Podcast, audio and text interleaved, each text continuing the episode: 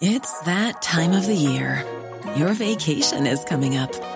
You can already hear the beach waves, feel the warm breeze, relax, and think about work. You really, really want it all to work out while you're away. Monday.com gives you and the team that peace of mind. When all work is on one platform and everyone's in sync, things just flow wherever you are. Tap the banner to go to Monday.com.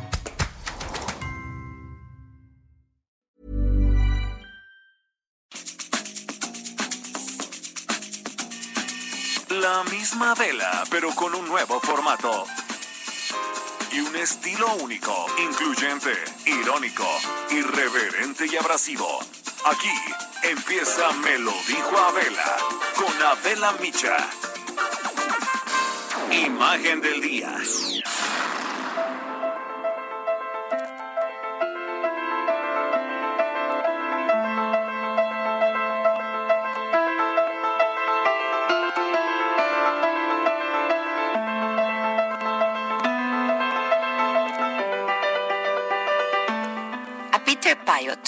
Los más grandes virólogos del mundo, experto en ébola y SIDA también, que ha seguido el rastro de las enfermedades más contagiosas del planeta, el COVID-19 lo ha puesto al borde de la muerte.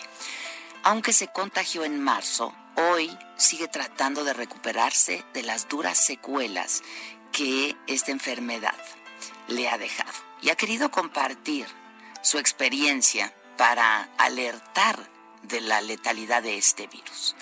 Esta es la revancha de los virus. Les he hecho la vida imposible. Ahora están intentando derrotarme, fue lo que dijo Payot, director de la Escuela de Higiene y Medicina Tropical de Londres y asesor de la Unión Europea en esta pandemia de COVID-19. Al cazador implacable con todos los virus, este, insisto, casi le quita la vida. No supo cómo se contagió, porque antes de eso dio varias conferencias para alertar del peligro, pero no aplicó para él todas las recomendaciones que daba para los demás.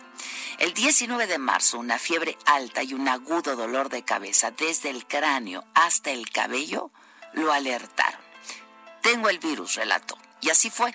Su prueba dio positivo a COVID-19. En un principio pensó que al ser un hombre que llevaba una vida sana, que camina todos los días, bueno, pues el virus sería benigno con él. El único factor de riesgo eran sus 71 años de edad. A este virus lo subestimé. Mi error fue pensar que tenía un alcance limitado, como el síndrome respiratorio agudo, o que era como la influenza, pero no es ninguno de los dos, y pensar que eso ha sido el error de todos, contó. Lo siguiente fue el agotamiento, un cansancio permanentemente. Una imagen de sus pulmones mostró una neumonía severa y tuvo que ser hospitalizado. Me preocupaba que me intubaran porque eso aumenta el riesgo de muerte y estaba realmente muy asustado, dijo. Los días y las noches eran muy, muy solitarios. Vives con la esperanza de salir de esta. Solo conseguía susurrar. Vamos, ni siquiera podía hablar, dijo. Tras una semana, la segunda prueba dio negativo. Fue dado de alta y decidió regresar a casa en transporte público, pues para ver la ciudad, sus calles desiertas, sus bares cerrados, para respirar, pues, después de tantos días de no poder hacerlo.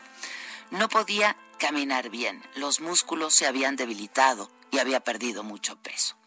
Recuerda que al llegar a su casa comenzó a llorar. Fue una conmoción muy emotivo. Él no lo sabía, pero su cuerpo no había de- terminado de pasar por la enfermedad. Tuvo una reacción inmune tardía que le provocó problemas para respirar. Su corazón registró hasta 170 latidos por minuto y el porcentaje de oxígeno volvió a bajar al rango de los 80. Nuevas pruebas mostraron daños severos en los pulmones. Decidió entonces no hospitalizarse y seguir un tratamiento con esteroides y ante- anticoagulantes que funcionó. Pero es posible que ya tenga que tomarlos de por vida y que los pulmones queden con cicatrices permanentes. Me enfrenté a la muerte puedo vivir con eso, dijo. Este hombre el epidemiólogo Peter Piot considera probable que el virus afecte absolutamente a todos los órganos del cuerpo. La larga experiencia que él tiene le permite hacer un sombrío pronóstico del impacto de la pandemia global. La historia es mucho más complicada que una simple gripa. Muchas personas que sobrevivieron van a quedar con problemas crónicos de riñón y de corazón. Incluso el sistema nervioso puede verse afectado, afirmó y siguió solo para advertir que es un error pensar que la actual crisis tendrá un fin cercano. Sin una vacuna, nunca volveremos a vivir normalmente. El coronavirus es no solo la mayor epidemia, sino también la mayor crisis social en tiempos de paz. El consejo de este experto es muy, muy claro. Hagan hasta lo imposible y lo impensable para no contagiarse, para no ser infectados, porque no sabemos cómo se va a comportar este virus en nuestro cuerpo, en cada individuo. Con esto, por lo menos a mí me queda muy claro que salir a comer a un restaurante caro o no puede significar un poco más, mucho más. ¿A ustedes?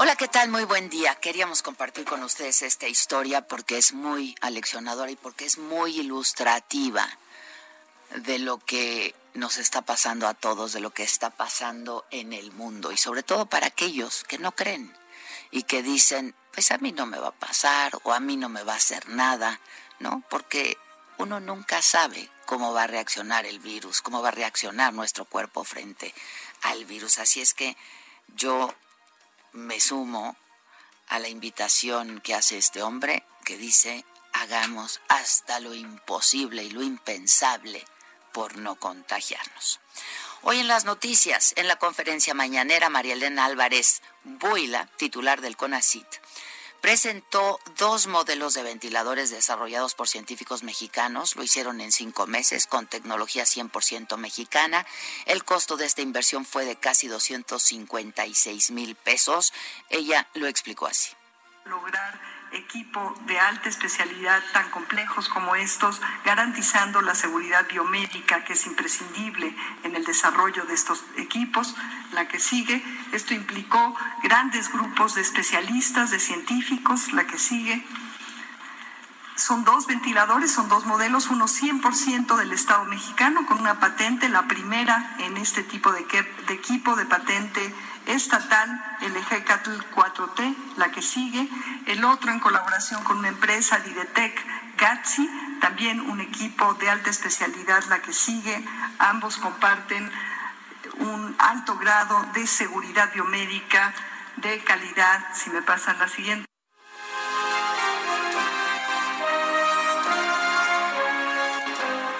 Pues son los prototipos, este Vamos a ver si los van a empezar ya a...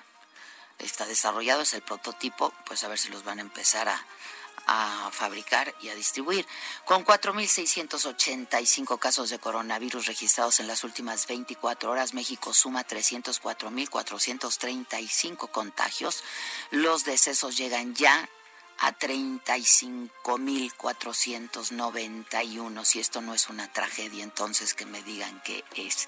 El reporte más reciente informa de 485 fallecimientos. 28.843 casos permanecen activos y 189.000 personas se han recuperado. Esto informó eh, la Secretaría de Salud. Nuevo León registra 82% de ocupación hospitalaria, con lo que supera a Tabasco. A partir de este próximo jueves, pasado mañana, eh, las juntas, las juntas federales en conciliación y arbitraje en otros asuntos de la Ciudad de México, de todo el país, van a seguir estrictas medidas sanitarias, como la prohibición de usar bigote y barba, corbatas, joyería, esto para evitar contagios por COVID-19. Todos los detalles los tiene Misael Zavala, reportero del Heraldo. ¿Cómo estás, Misael? Buenos días. Buenos días, Adela. Pues como bien lo comentas, las juntas federales de, conciliación y arbitraje emitieron ayer las medidas sanitarias eh, para regresar a esta nueva normalidad y reaperturar los trabajos eh, que tienen que ver con estas juntas de coordinación y arbitraje con la Secretaría del Trabajo. A pesar de que esta medida ya había sido retirada por, eh, por la dependencia federal, por la Secretaría de Salud, para el regreso a la nueva normalidad, e incluyeron en el protocolo sanitario para el reinicio la prohibición de usar barba y bigote, eh, eh, pues únicamente para las juntas de la Ciudad de México y de todo el país, debido a la cantidad de personas que visitan estas instalaciones, sobre todo porque muchos eh, muchas de las personas que acuden a esas juntas de conciliación son mayores de edad eh, la medida será aplicada a partir del 16 de julio, es decir, este próximo jueves, y va dirigida a los trabajadores de la Junta, a los prestadores de servicios, a proveedores, usuarios, visitantes en, general, incluidos los abogados. Eh, la medida indica precisamente evitar uso de joyería, corbatas, barba, bigote, toda vez que, bueno, eh, recogen más virus y demás microorganismos eh, relacionados al COVID. También eh, se prohíbe evitar eh, compartir celulares, artículos de oficina y equipos de protección personal. también queda prohibida para los trabajadores la visita de familiares o acompañantes durante la jornada laboral y abstenerse de salir del inmueble durante los horarios laborales, eso a partir de este jueves y que reinicien ya las actividades en estas juntas de federales de conciliación y arbitraje dependientes de la Secretaría del Trabajo. Ya, pues me parecen muy buenas medidas, la verdad. Muchas gracias, Misael. Hay que insistir en ello, ¿no? Hay que hacer hasta lo imposible y hasta lo impensable por no contagiarnos. Hoy el presidente López Obrador habló de todo esto, habló de la extradición del exdirector de Pemex, de Emilio Lozoya, eh, también descartó hacer negocios con el empresario Carlos Cabal Peniche, pues esto entre otros temas. Y había ahí un par de reporteras de Vice que le hicieron una pregunta, un cuestionamiento muy concreto al presidente. Francisco Nieto, ¿nos platicas lo, lo ocurrido en la mañanera de hoy? ¿Cómo te va? Adela, ¿qué tal? Muy buenos días. Efectivamente había dos compañeras de Vice Inglaterra, quienes están haciendo en México un reportaje sobre el feminicidio y sobre la violencia de género. Y bueno, estas compañeras le preguntaron directamente al presidente sobre las acciones concretas que su gobierno está haciendo y bueno, le echaron en cara un poco respecto a que han dicho que pues se trata de, un problema heredado, pero le preguntaron exactamente qué es lo que está haciendo el presidente para combatir pues este delito del feminicidio y esta violencia que se da contra las mexicanas.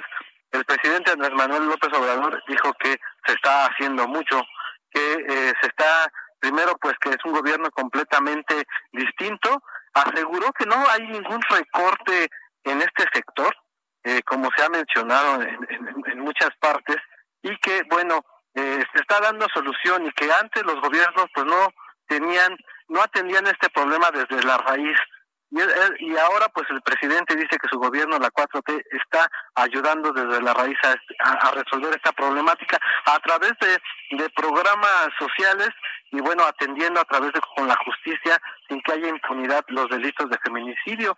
Estas compañeras que vienen de Vice pues explicaron que estaban haciendo un reportaje en el Estado de México, en, Nicolás Romero, donde hubo eh, eh, violencia contra las mujeres, eh, un caso de violencia contra las mujeres allí, y bueno, el presidente reconoció que es un tema difícil de atender, pero que en su gobierno se está dando la prioridad a este tipo de, temas y que nunca antes se había eh, apoyado este tipo de, combate eh, en, en, los gobiernos pasados y que hoy, hoy su gobierno sí está atendiendo el feminicidio, Adela.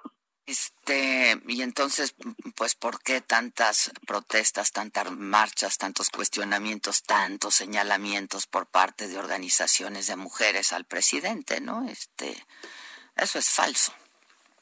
Es correcto, y pues el presidente habló de todos estos beneficios que están dando desde la 4T para poder eh, combatir este beneficio y que, que se, se concretó específicamente con los programas sociales, que es a través de esos programas sociales como llega la ayuda y como se atiende a los más desfavorecidos y bueno, es así como se evita, según el presidente, la violencia. Y bueno, Adela, eh, en estos momentos el presidente va a iniciar una reunión presencial con el, el representante de México ante la ONU, eh, Juan Ramón de la, Fuente. El presidente anunció que va a iniciar este proceso de compras consolidadas de medicamentos y bueno, la ONU va a estar de intermediaria para que México pueda comprar en una sola exhibición pues los medicamentos que se necesitan. Sí, lo, lo anunció en la mañanera también, ¿no? Que tendría este un encuentro con Juan Ramón de la Fuente, que iba a estar el secretario de Salud también, que iba a estar el subsecretario López Gatel, al que por cierto le echaron otra vez muchas porras ahí en la mañanera, ¿no? Es correcto, sí, sí, le echó muchas porras, le dijo que eh, están hay una andanada en contra del doctor Gatel y bueno, hasta... Lo que hay es una andanada de muertos. Si a, si, a, mí me dicen que 35 mil muertos, insisto, no es una tragedia, pues entonces no entiendo nada, ¿no? Claro. Bueno, pues el presidente le dijo a Gatel que tiene totalmente su apoyo y que está haciendo las cosas correctamente. Exista. Que aguante. ¿No tenemos el audio? ¿Lo ¿No lo traes tú en lo macabrón? Sí. Ah, ok. Este, y lo de Vice lo traes en lo macabrón Por también. supuesto. Se llama, la, la reportera, es de apellido Solof, Andalucía, Solof se llama. Este, pues sí, fue, fue, pues la verdad muy, muy, muy concreta y muy puntual, ¿no? La reportera lo hizo, lo hizo muy bien. Después ella lo eh, hizo el cuestionamiento en inglés, una compañera suya hizo la traducción al español y esto fue lo que, eso fue lo que eh, contestó el, el presidente. Y a ver qué sale de esta reunión, ¿no? Con Juan Ramón de la Fuente. Sí, después de esta reunión el presidente viaja a Irapuato. Hay que recordar que mañana inicia la su gira. esta gira de trabajo. Sí, también campaña, no importa. su gira de trabajo por estas entidades, por Guanajuato, por Jalisco y por Colima. Gira de trabajo. Bueno, este, pues se va a encontrar ahí con con los gobernadores, ¿no? Este que no son de su partido. Oye, este, entonces esto de las compras consolidadas sí, sí, de sí, medicamento. Es correcto, el presidente ha dicho que eh, en este proceso de compras también hubo mucha corrupción en el pasado y que la idea es ahora este comprar en una sola exhibición todas las compras, todos los medicamentos y que sea la ONU la que supervise eh, este tipo de transacción y bueno, esperemos. Está muy bien, además lo hubieran hecho antes, ¿no? Porque pues estamos a mitad de año. Y la gente pues se queja de que no hay no hay medicamento, hay escasez de medicamento. Pues sí, esperemos a ver qué dice eh, eh, Juan Ramón de la Fuente, el embajador Juan Ramón de la Fuente, de la Fuente cuando salga de esta reunión, Adela. Muy bien, estamos atentos y ahí te encargamos. Gracias. Estamos. Gracias, Francisco. Muchas gracias. Buenos días. Oigan, este ayer no sé si tuvieron oportunidad de ver este estas imágenes, un video que circuló por todos lados y que forma parte de nuevas evidencias del caso Ayotzinapa, en donde se ve a Tomás Herón de Lucio, exdirector de la Agencia de Investigación Criminal, interrogando, al parecer de manera ilegal, a Felipe Rodríguez Salgado, al quien le llaman el cepillo, presunto jefe de sicarios de la organización criminal Guerreros Unidos. Hay expertos que dicen que por este hecho, Cerón de Lucio, Tomás Cerón, podría ser acusado de delitos como tortura y eh, contra la Administración de Justicia. Voy contigo, Diana Martínez, reportera del Heraldo, eh, ha seguido este tema, nos tiene la información eh, de, pues estos videos ayer estaban pues en la noche, ¿no? Yo los vi en la noche, ya circulando en la noche. Este, Diana, ¿cómo estás? Buenos días. Hola Adela, muy buenos días. Pues sí, ayer se difundió este video en el que aparece el exdirector de la Agencia de Investigación Criminal, Tomás Herón de Lucio, con otras personas aparentemente también de la AIC, en un interrogatorio a Felipe Rodríguez Salgado, el cepillo, presunto jefe de sicarios de la organización criminal Guerreros Unidos. Este interrogatorio ha sido calificado como ilegal. En el video se observa a Herón de Lucio con un abrigo negro de pie junto al imputado y caminando en una habitación, haciendo varias advertencias al, detenido, quien está sentado en una silla sin playera y tiene la cabeza hacia abajo y cubierta, pues esto para obtener información sobre los estudiantes de Ayotzinapa. Cerón de Lucio utilizó frases como, vamos a empezar, dime todo lo que sepas de los estudiantes, la primer mentira que me digas, se acabó el tema y empezamos, mientras el cepillo señala que estaba en, Cocula y lo llamaron para que fuera a Iguala porque estaba entrando la gente de color, refiriéndose a la organización delictiva Los Rojos. Eh, aventaron a los de color y a ejecutar a los chavos aseguró el, cepillo, y después se observa ya su rostro descubierto mientras Herón de Lucio le menciona, estás dado, como quiera, estás dado. Eh, posteriormente, luego de que se difundió este video, el Centro de Derechos Humanos Miguel Agustín Pro Juárez y también la Oficina en México del Alto Comisionado de Naciones Unidas para los derechos humanos señalaron que esto debe ser calificado como tortura y según la organización pues el interrogatorio fue ilegal porque nunca se registró en el expediente del caso Adela. Ya, tenemos el audio, Diana, no sé, eh, no se entiende muy bien, de hecho estaba subtitulado, yo lo vi subtitulado también, pero a ver, lo compartimos un fragmentito, Diana, y a ver qué, para que concluyas tu, tu reporte. La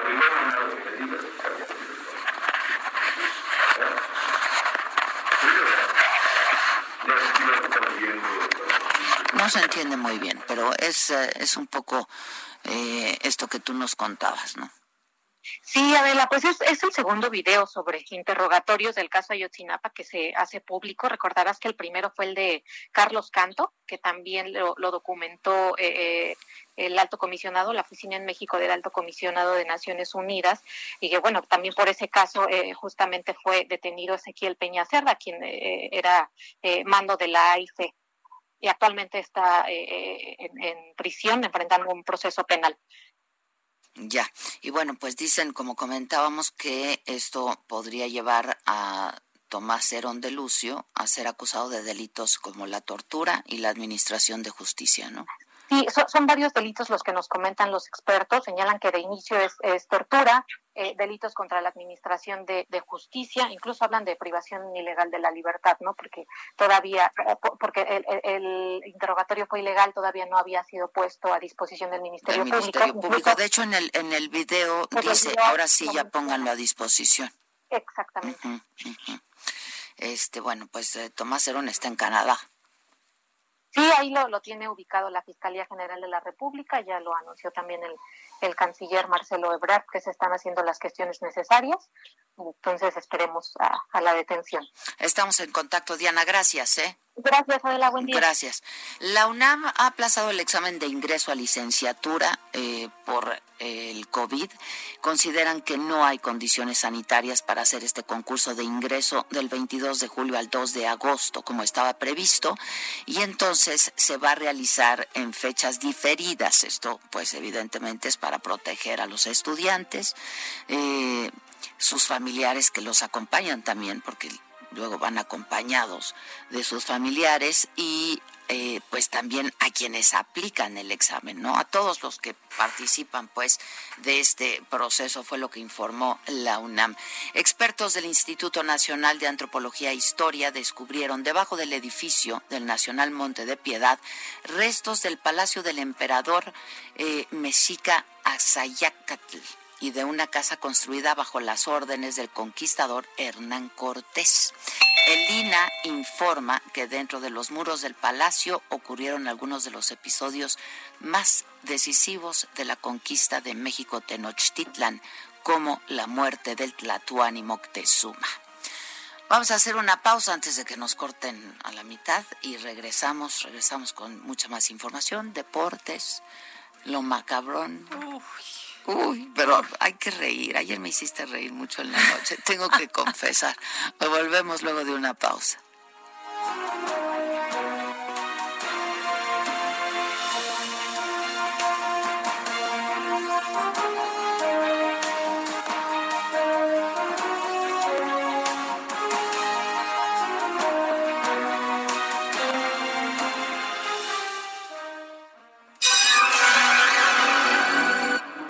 Mandes el pack no nos interesa. Lo que nos interesa es tu opinión. Mándala a nuestro WhatsApp 5521 53 71 26. En Me lo dijo Adela, te leemos, te escuchamos y te sentimos. ¿Cómo te enteraste? ¿Dónde lo oíste? ¿Quién te lo dijo? Me lo dijo Adela. Regresamos en un momento con más de Me lo dijo Adela por Heraldo Radio. Continuamos con el estilo único y más incluyente, irónico, irreverente y abrasivo en Me lo dijo Adela por Heraldo Radio.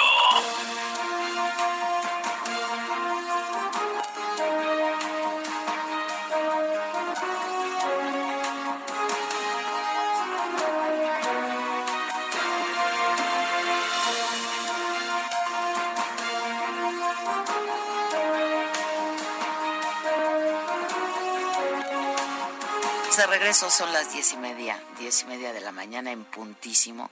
Y eh, desde Tamaulipas, eh, en este estado, es donde vive y de donde proviene la señora Juanita Hernández. Esta mujer está pidiendo ayuda a las autoridades, digo, a la ciudadanía también, sobre todo a las autoridades, para poder repatriar los restos de su hijo que murió por coronavirus, murió en Houston, Texas. Carlos Juárez, eh, nos tienes esta historia desde allá. ¿Cómo estás, Carlos? Hola, ¿qué tal, Adela? Buenos días. Gusto saludarte a ti a todo tu auditorio. Déjame comentarte que efectivamente, secándose las lágrimas y aún sin poder creer su hijo ya tenga 32 años, Luis González, como le decían, el Cachi, pues haya sido víctima de esta enfermedad allá en Houston, Texas. El pasado 7 de julio fue reportada su defunción en una institución médica eh, allá en Estados Unidos. Ella comenta que desde hace 15 años pues estaba a la espera de que su hijo regresara de eh, la Unión Americana, allá cumpliendo sus sueños para darles una mejor calidad de vida.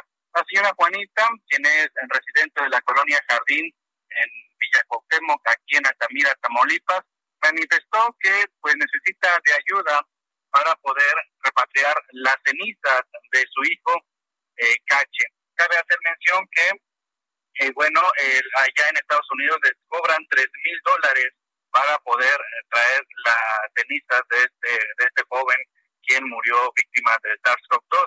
Ante ello, pues hace un llamado a las autoridades de los diferentes niveles de gobierno, así como también a la ciudadanía para que los apoye, porque bueno, tres mil pesos a cambio de hoy son más de 77 mil pesos lo que estaría teniendo que erogar esta familia. El número telefónico de doña Juanita Adela, te comento, es el 833 522 7666 es el número local que ellos tienen aquí en esta familia altamirense y que bueno pues están pidiendo el apoyo justamente para poder repatriar a este joven tamaulipeco que fue víctima del coronavirus. Pues sí, yo sé que son momentos, la verdad, muy difíciles en términos de economía familiar también para todos, pero ojalá que pues todos podamos ayudar en algo a esta a esta mujer. Muchas gracias, Carlos. Gracias. Vamos a Morelia, Michoacán. Ahí se hizo viral un video. ¿Qué tal este video, Maca? Lo traes en, macabrón, ¿verdad? No, no, no. Una, o sea, qué elegancia la de Francia. Cuenta, ¿eh? cuenta tú.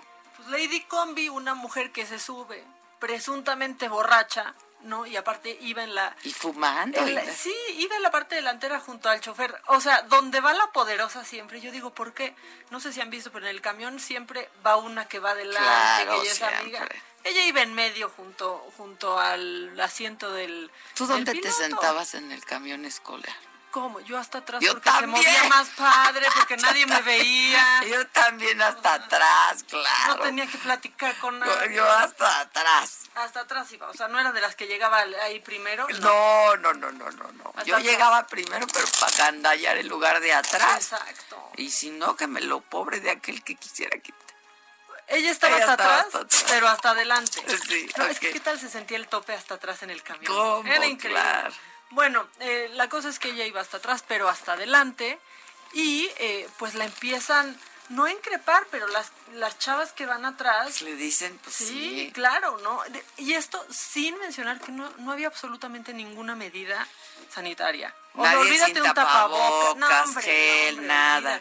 Que nos cuente Charbel y ahorita nos pasas tú el audio, ¿no? Por favor. Ya estás. ¿Qué onda, Charbel? ¿Cómo estás? Hola, Maca, buenos días. A través de una denuncia difundida en Facebook que ustedes ya vieron, un usuario del transporte público exhibió en dos videos a una joven que fumaba y bebía cómodamente a bordo de una combi.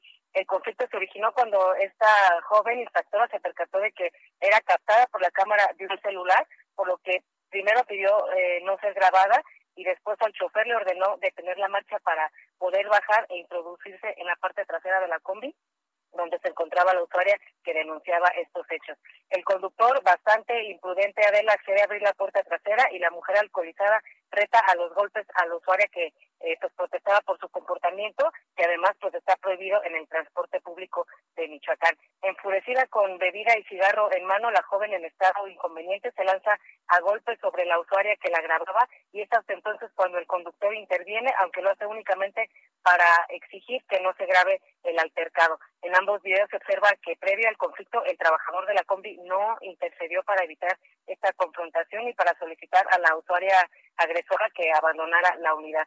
Eh, sobre este hecho, la Comisión Coordinadora del Transporte Público informó que la unidad donde ocurrió la riña fue la número 63 de la ruta Paloma Azul, por lo que el concesionario y el chofer ya se encuentran plenamente ubicados y se les impondrá una sanción y multa de hasta 4.300 pesos. También se les sancionará porque además de no evitar esta agresión, el chofer no procuró las medidas sanitarias ya que la mujer que infringió las reglas, además de fumar y beber adentro de la combi, no portaba el cubrebocas, Adela. Pues sí, es lo que contaba, lo que nos contaba Maca. ¿Y qué pasó con esta mujer entonces? ¿Nada? Nada, en redes la ubicaron como Wendy. Eh, dicen que es una mujer muy problemática, que ya ha tenido pues varios altercados con otras personas, que se le conoce en una en un fraccionamiento de una eh, una zona eh, pues popular de aquí de, la ciudad de Morelia, pero eh, no no se sabe si hay alguna denuncia presentada ante la fiscalía por por la agresión a las demás usuarios de, la condición. Sale. Pues gracias, gracias, muchas gracias Charbel. Ya me mandó Junior el visual. pues así, así que empieza el macabrón, ¿no? Sí, sí, sí. A enriquecerlo. enriquece el macabrón con el macabrón. Lo macabrón.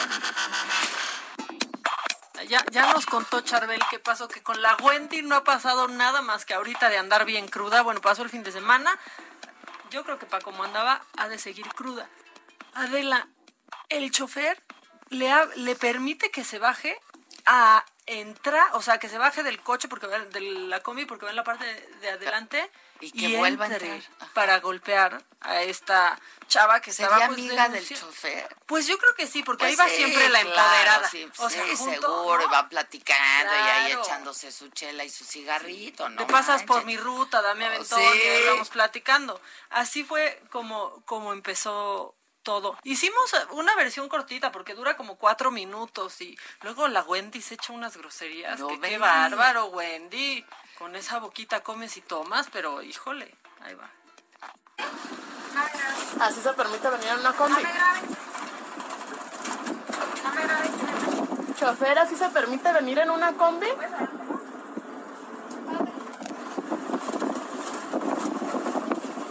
Una combi de las azules, así vamos con una chica toda ebria. Va fumando. La abres la puerta de atrás y me agreden y vas a ver lo que te va a pasar. ¿Vas a permitir esto? El chofer no tiene nada que ver, güey. El chofer no tiene nada que ver. Bájate. No me voy a bajar. No te voy a dejar sola. No te voy a dejar sola, mi reina. ¿Le, le avanzas o pido una patrulla? ¿O le hablo a la gente?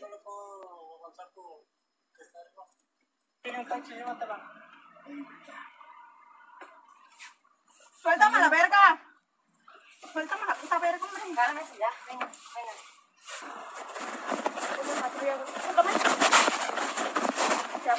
Esos son golpes. Oye, ¿y el chofer qué? El chofer, ¿cómo no la Por eso es amiga. No, ¿Cómo no la baja de.? Pues sácate. O sea, la, baja y le abre la puerta de atrás para. Claro. O sea. y aparte se detiene. Se detiene para que se estén peleando porque pues el coche, la combi azul, la combi de las azules, como dice ahí, no sigue andando y le pega una rastrona a la otra pobre pobre chava. No pasó nada, como ya dijo Charbel, pero pues las autoridades sí dijeron que, eh, pues primero el concesionario de este eh, transporte podría recibir una multa, una multota de 4.300 pesos, mm. ¿no? Por poner en riesgo la seguridad de una pasajera y el segundo, o sea, el chofer, pues podría perder su, su empleo por andar ahí con la amiga borracha. No, no, no, no, no. Pues sí, el chofer no tiene por qué estar conduciendo esa unidad. No, por supuesto que no, Y permitiendo que agredan a la pasajera. Que no. Eso pasó con, con Lady Combi. Pero, pues, ¿con qué, qué quieres? ¿Risas? ¿Quieres...? Pues no sé, este, a mí se me antoja... Casos de la vida real. Un, pan con nata. Un del cardenal. chale. O sea, todos vimos ayer el video, ¿no? Estamos entre que hay que cuidarnos. Mira, hasta el doctor Gatel, que aguanta, Gatel aguanta, o sea, está diciendo, pues hay que ser prudentes. La prudencia no ha llegado. La prudencia del escuadrón. escuadrón? No, no, no ha llegado. Y entonces. Eh, Perdón, el la prudencia, ¿qué color tiene? Pues es en el que estamos ahorita, que es el naranja. ¿Y eso qué significa? Que hay que ir. Hay que ser prudentes. Pero que está abierto, que está cerrado. O sea, está, están abiertas eh, plazas, ¿no? Comercios, restaurantes. Al 30% de su capacidad, etcétera, etcétera. Pero te recomiendan, si no tienes que, si no es tan necesario, no vayas. sí apoya un restaurante. ¿Qué te pasa? El pan con nata, ¿qué me dices del cardenal? Oye, pero aparte, espérate, que no es caro. Pero fue a comer, fue a comer. O sea, que no creo que haya comido pan con nata. Yo, yo lo pido, ¿eh? una barbacoa así. Barbacoa. Pero yo sí te voy a decir algo. A mí me encanta. No me digas que no es caro, presidente. O, no es caro, igual yo gano poco, no como usted, pero así salió a decir que se fue a comer. ¿Para qué es caro? O sea, la verdad. Oye, ¿y el pastel de tres leches del cardenal? Ah, qué No, no, no, no, no.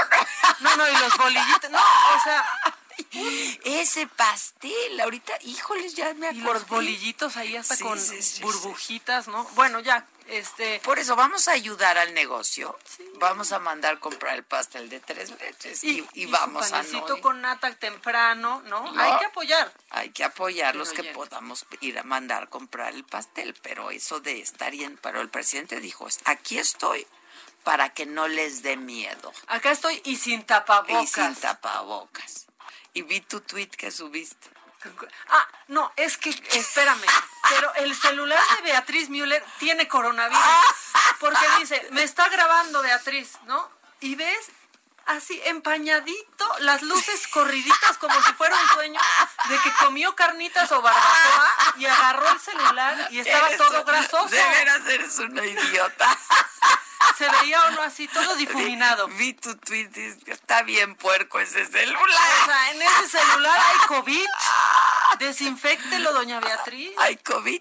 Sí, hay COVID. Y luego cierra ese video diciendo que no es caro. Y ya, perdón, pero aparte de que es un lugar bien fifi. Es súper fifi. Es súper fifi el cardenal. claro que es fifi. No, no me vengan. Y si ve el presidente, no tiene que esperar hasta dos horas, como luego hay, hay gente que está esperando para entrar al cardenal. ¿eh? Cuando, cuando, cuando sí, cuando no estamos en COVID, no hay reservaciones, tienes que esperar, sí. Pero bueno, pues ya que va a hacer eso, que vaya una gira, porque fíjate que el cardenal pudo sostenerse, pero hay muchos restaurantes, mucho más pequeños, que tuvieron que tronar y cerrar y no pudieron salvarse. Entonces, que haga ya. Pero es que él fue a saludar a su amigo Nacho.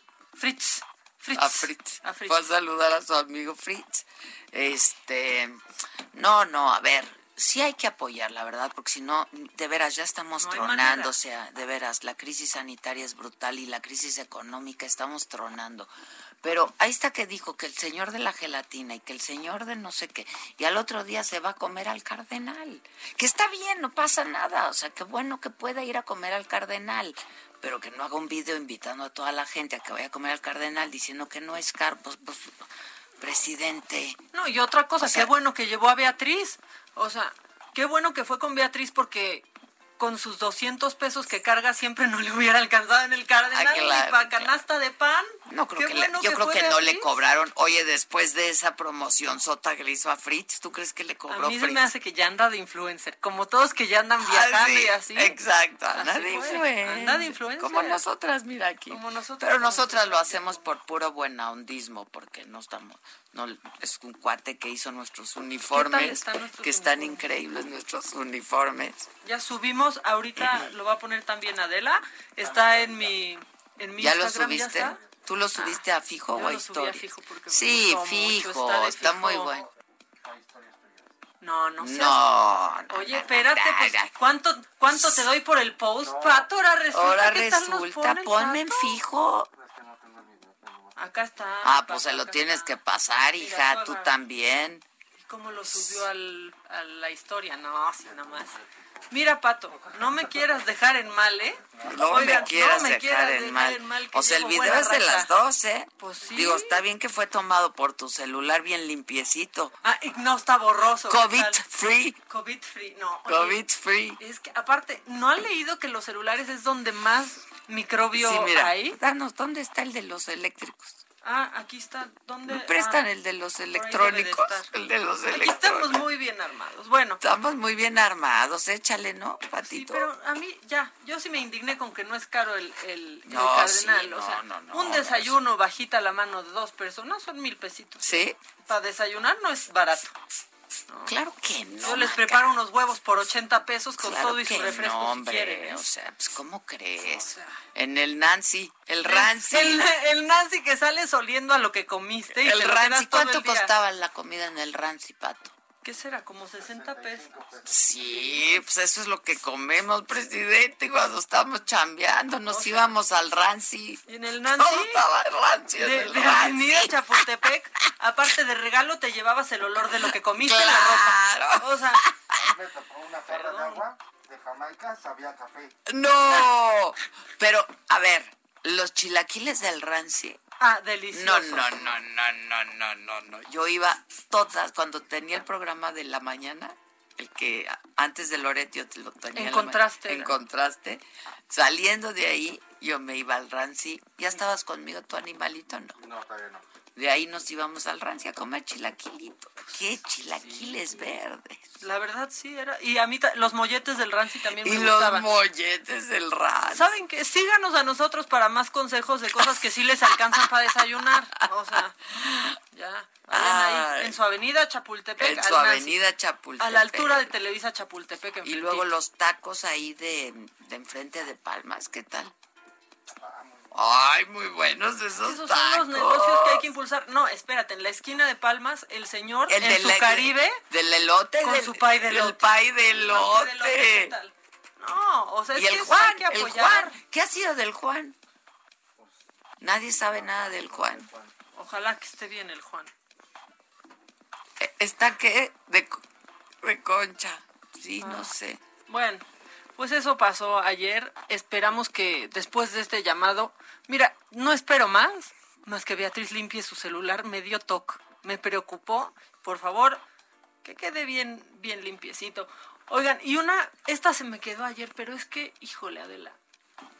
A ver, bandas como los Rolling Stones, muchos, muchos eh, cantantes americanos le han puesto un alto a Trump. Rolling Stones, los ingleses también, como le dijeron, no puedes usar en tu campaña nuestra música, ¿qué te pasa? O sea, ni en tus eventos de campaña, no te apoyamos, no tienes los Pues derechos, no. no. estás pagando y aunque nos pagaras no quisiéramos. queremos. No, bueno, pues AMLO no tiene bronca, porque él no se puede meter en eso. Claro que puedes decir que no metan tu imagen a una campaña, ¿no? Es lo que, es lo que, mm, eso pasó ayer en la mañanera, Sí, porque a pregunta también, ¿no? De un reportero, reportera, no me acuerdo. Reportera, Es- reportera. que llevan una semana Sí, impecable las muy mujeres en la bien. mañanera. Este, le dijo, oiga, presidente, ¿y usted qué piensa de que un, un- un fragmento de la imagen de usted visitando al presidente Trump allá en Washington, en la Casa Blanca, lo esté usando el presidente Trump de campaña? ¿No? Que no importa, dijo, Dijo, ¿quieres no, yo escuchar? no me meto en eso. Sí, sí, sí, quiero escuchar. No corresponde este, a mí evitarlo.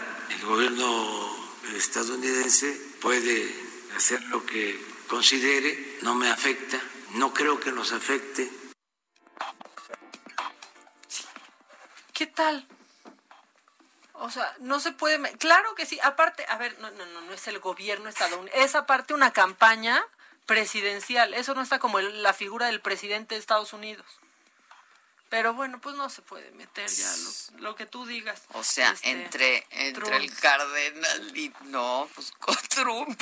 Trump no, bueno. ¿Y el salario mínimo? No, no, no, no, es que en serio. O sea, una jarra de agua fresca en el cardenal. ¿Cuánto te.? Una jarra de agua no sé, a ver, averigüen. porque el salario mínimo que está, 120, 123 pesos. Una jarra de agua fresca. O sea, perdón. Y me encanta. Y no, ah, porque también ayer bots defendiendo al cardenal y era como, cálmense, a mí me encanta el cardenal. Si eso no tiene nada que ver. No es en contra del restaurante. Pero es bien fiel, 123 pesos, ¿no? Salario. Una jarra para toda la mesa, no. Bueno, eh, hay, hay notas que nos dan un poco de esperanza. No pasó esto en México, no pasó, no pasó en México, pero para que esto tenga, el macabrón tenga tintes internacionales, te quiero contar y a todos ustedes la historia de, fíjate que esta mesera pues estaba atendiendo a una, a una familia en, en California, en Monterey, ¿no? Monterey. En Monterey. Y entonces ahí, pues una familia asiática estaba festejando un cumpleaños cuando otro comensal de la nada los empieza a insultar. Les empieza a decir que se larguen, que Trump los va a regresar, simplemente por verles rasgos asiáticos y porque ahora han estigmatizado a las personas asiáticas por como, como lo hicieron con nosotros con la influenza. Claro, y nos decían puerquitos. Como si, tuviéramos la culpa. Ajá. Y esto fue lo que pasó, porque esta mesera le hirvió la sangre a Adela. No pudo y corrió a ese güey de ahí. No, sí, estuvo bueno. You need to leave. Asian piece of Whoa. Okay, say that again. Yeah, say that again. Oh, now you're shy? Say it again. Say it again. Now you're shy? What's wrong with you? Say it one more time. yeah. I'm sorry. You need to leave. Yeah, you yeah. need to leave. That is not appropriate. Trump's you, gonna f- you. You need to leave now. You need, need to leave. Well, you, need you do not talk no, to guests like that. What's wrong You need to leave now.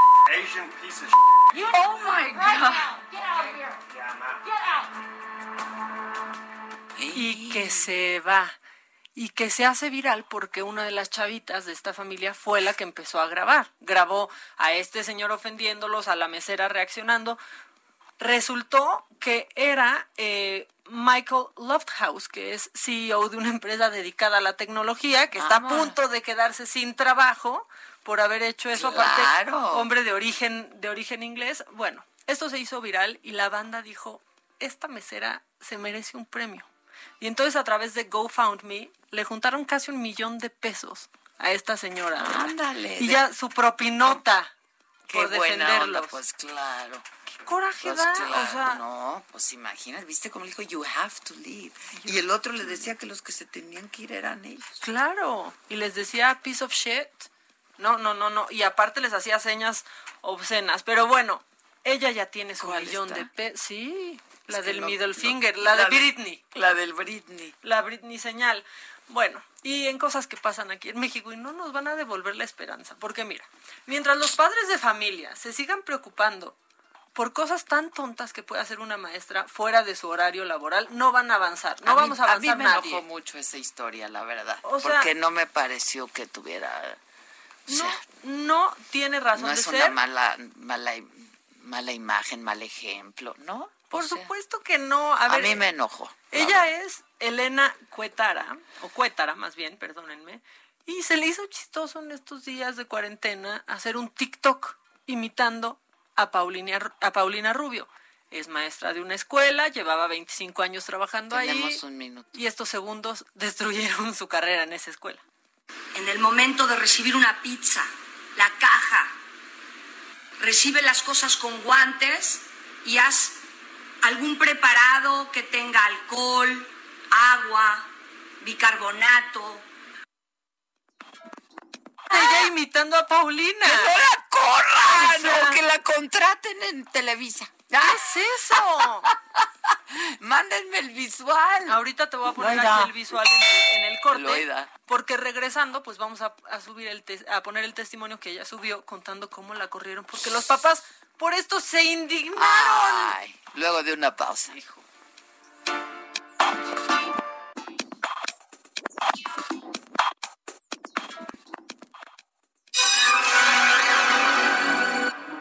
mandes el pack no nos interesa. Lo que nos interesa es tu opinión. Mándala a nuestro WhatsApp 5521 53 71 26.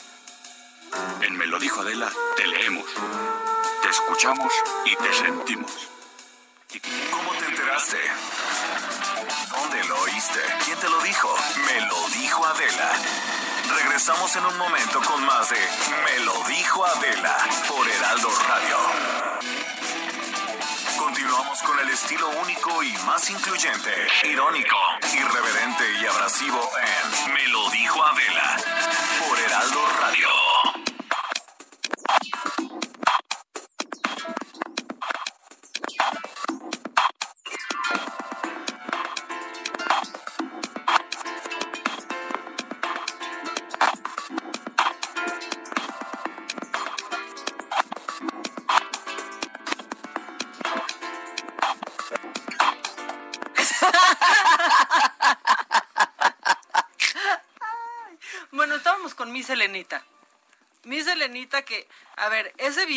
Subió no estaba ella en estado de eb- ebriedad, no está invitando ni incitando al uso o abuso del alcohol. Para nada. No, está la verdad una idiotez. no, es una... Ah, y le salió O sea, increíble. Y la imita bien porque Adela me dijo, es la voz de Paulina. O sea, yo ¿no? dije, es la voz de Paulina haciendo de algo de la pizza o qué. No, Porque ya ves que a mí me, mis frases y eso en TikTok Exacto. usan mi voz Te y nada más- coberean. Exacto, y me, me imitan. Pero aquí está haciendo la voz y todo. Sí, está haciendo su video. Eh, lo hizo muy bien. Víctima muy de la bien. cuarentena con exceso de tiempo libre. Llévatela a la parodia. Te lo ay, ya se acabó, ya hasta el año que entra. Mm. Entonces yo, Elenita, aguanta, aguanta. Aguanta, Elenita, porque para la parodia de Paulina le sale, es la mejor Paulina que he visto, ¿eh? Elenita. O sea, la ver- y sobre todo que esta está sobria. Claro. Es mejor, a ver, vuélvanme a poner primero a la Paulina. Pongan a la, a- a la Pongan a, imitación. a- a ella. En el momento de recibir una pizza, la caja, recibe las cosas con guantes y haz algún preparado que tenga alcohol, agua, bicarbonato. Lo hace muy bien. Lo hace, la verdad es que muy bien, pero entonces como empezó a tener muchas vistas este video y aquí, y la verdad es que quiero saber de qué escuela, o sea, yo quiero que Elena nos diga qué escuela tiene este criterio porque no está ofendiendo en nada a la institución. No, no dice qué escuela es. No, no dice qué escuela es, lo Pero hizo muy supongo bien, que, y, pues sí, ya para los padres, pues ha de ser muy conservadora, ¿no? Pues supongo que sí, y para y que el director Y el director, no o se sea, esa es la conciliar con los cosa, padres, les claro, diga, decirles, oigan, oigan, a ver, ¿no?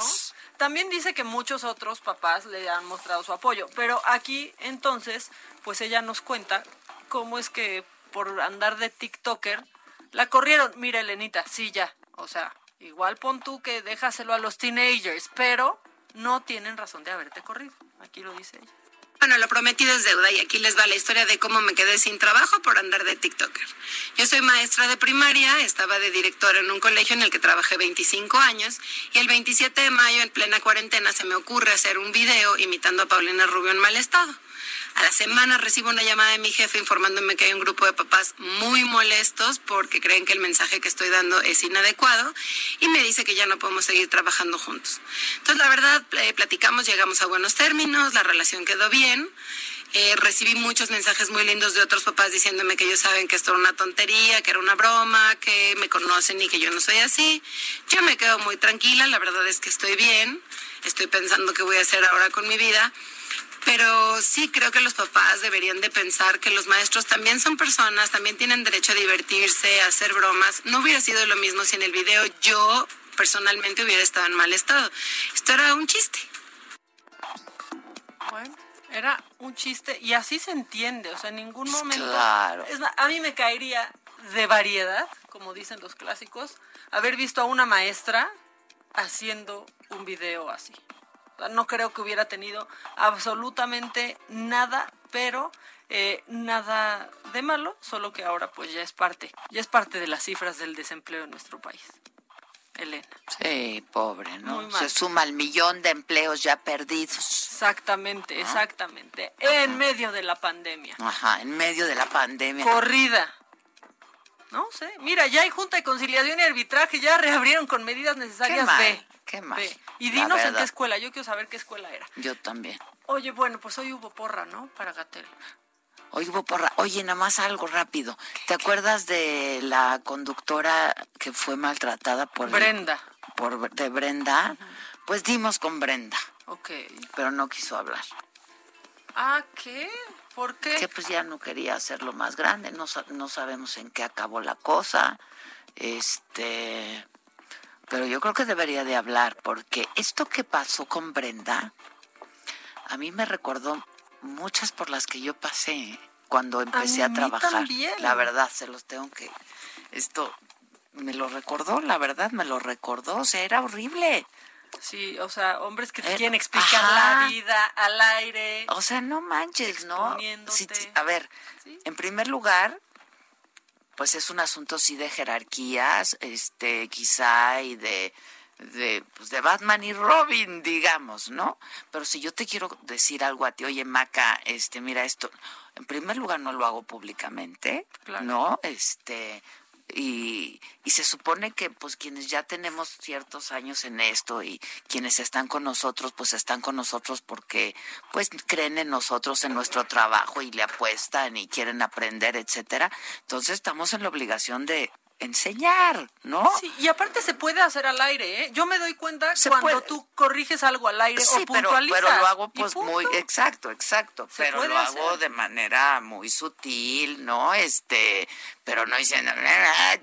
Sí, a ver, léemelo otra vez. Pero aparte, fíjate que es muy común. Ahora, pues a ustedes no les toca vivir esto porque hay muchas mujeres en los medios, ¿no? Ya este y pues los medios tradicionales pues ya cada vez con pues tienen menos impacto que antes pero tú imagínate hace 30 años no en donde no habíamos muchas mujeres este y en donde las mujeres que habían pues eran siempre co-conductoras, ¿no? O siempre, este, los cinco minutos de buenas noticias con Lolita Ayala. Digo, lo digo con todo respeto y con mucho cariño a Lolita, ¿no? Porque además, pues ellas nos abrieron el camino a las que seguimos, por supuesto.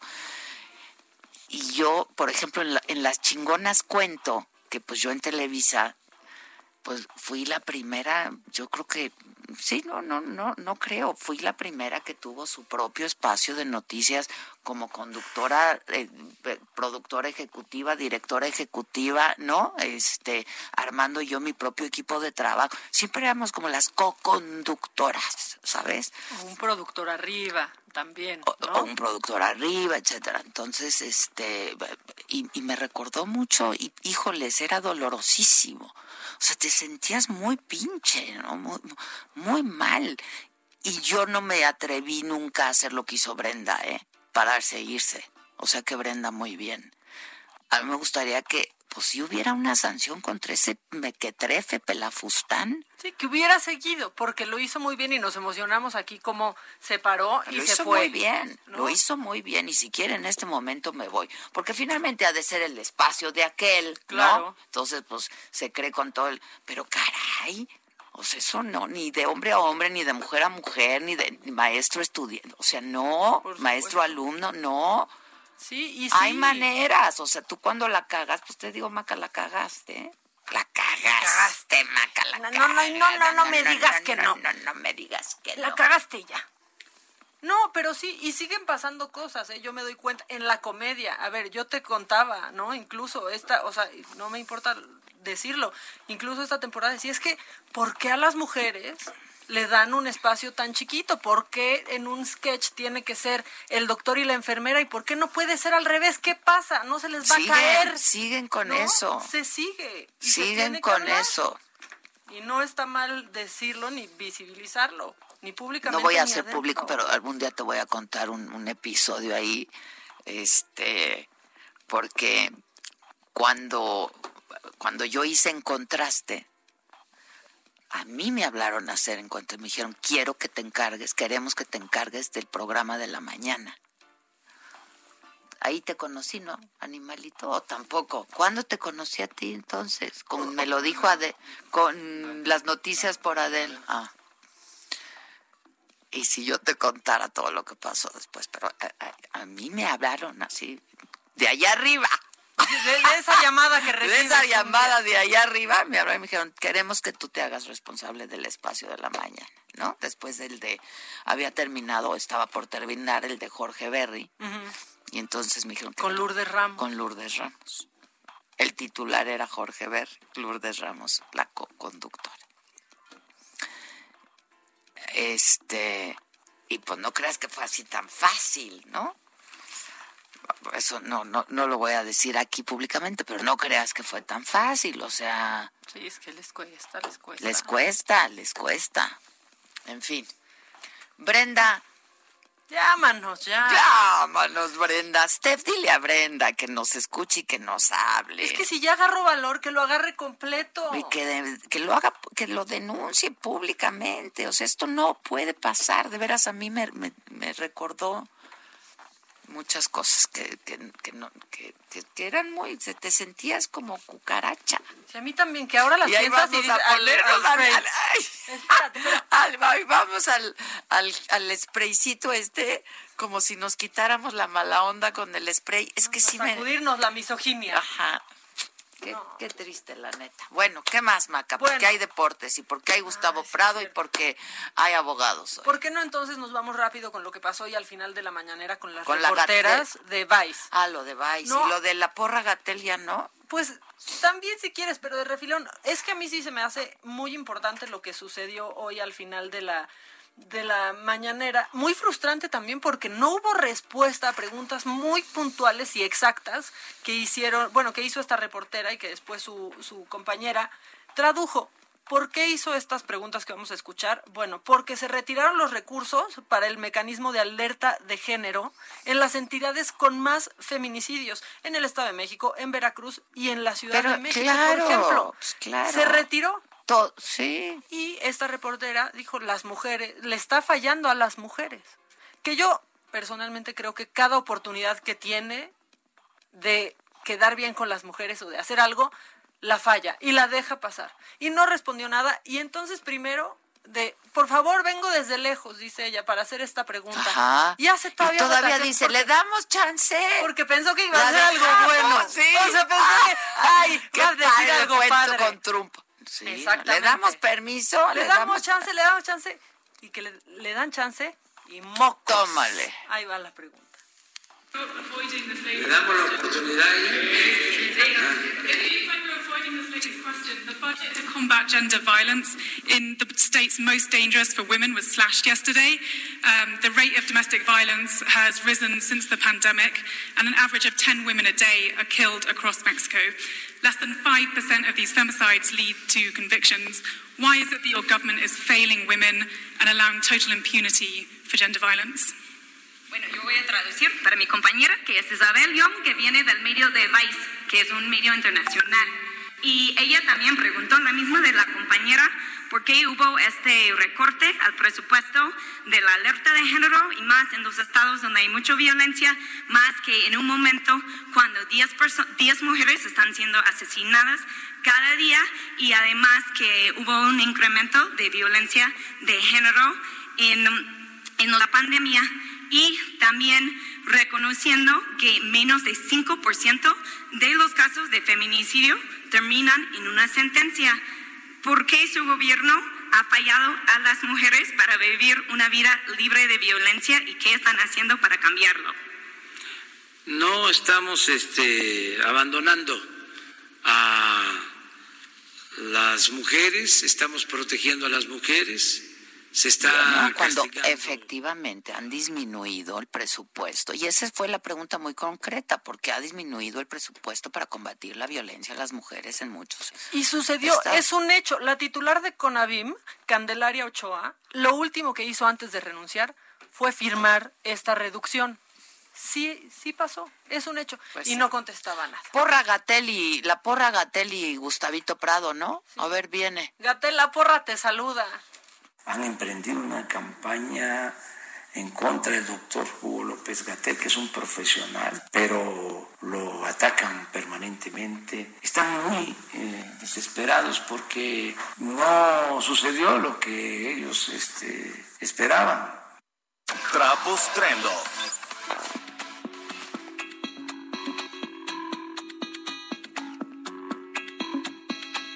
Tuvo. ahí está. Gustavito Prado, ¿cómo estás? Buen día. Adela, ¿cómo andas? Maca, ¿cómo están? Bien, Gus, extrañándote. Venos ¿eh? en el Instagram, así estamos. Ah, ah, o sea, las puedo ver en foto. Ya les he visto que andan cubiertos con máscara y gorra y toda la cosa. No, pero ahorita traemos un, Hoy estamos innovando. Sí, traemos un este... Es un traje... De conejo. De conejo, ¿no? Para que no tengas que llegar, quitarte toda tu ropa regresando. Entonces ya nada más te quitas esto. Ahorita lo ah, ves.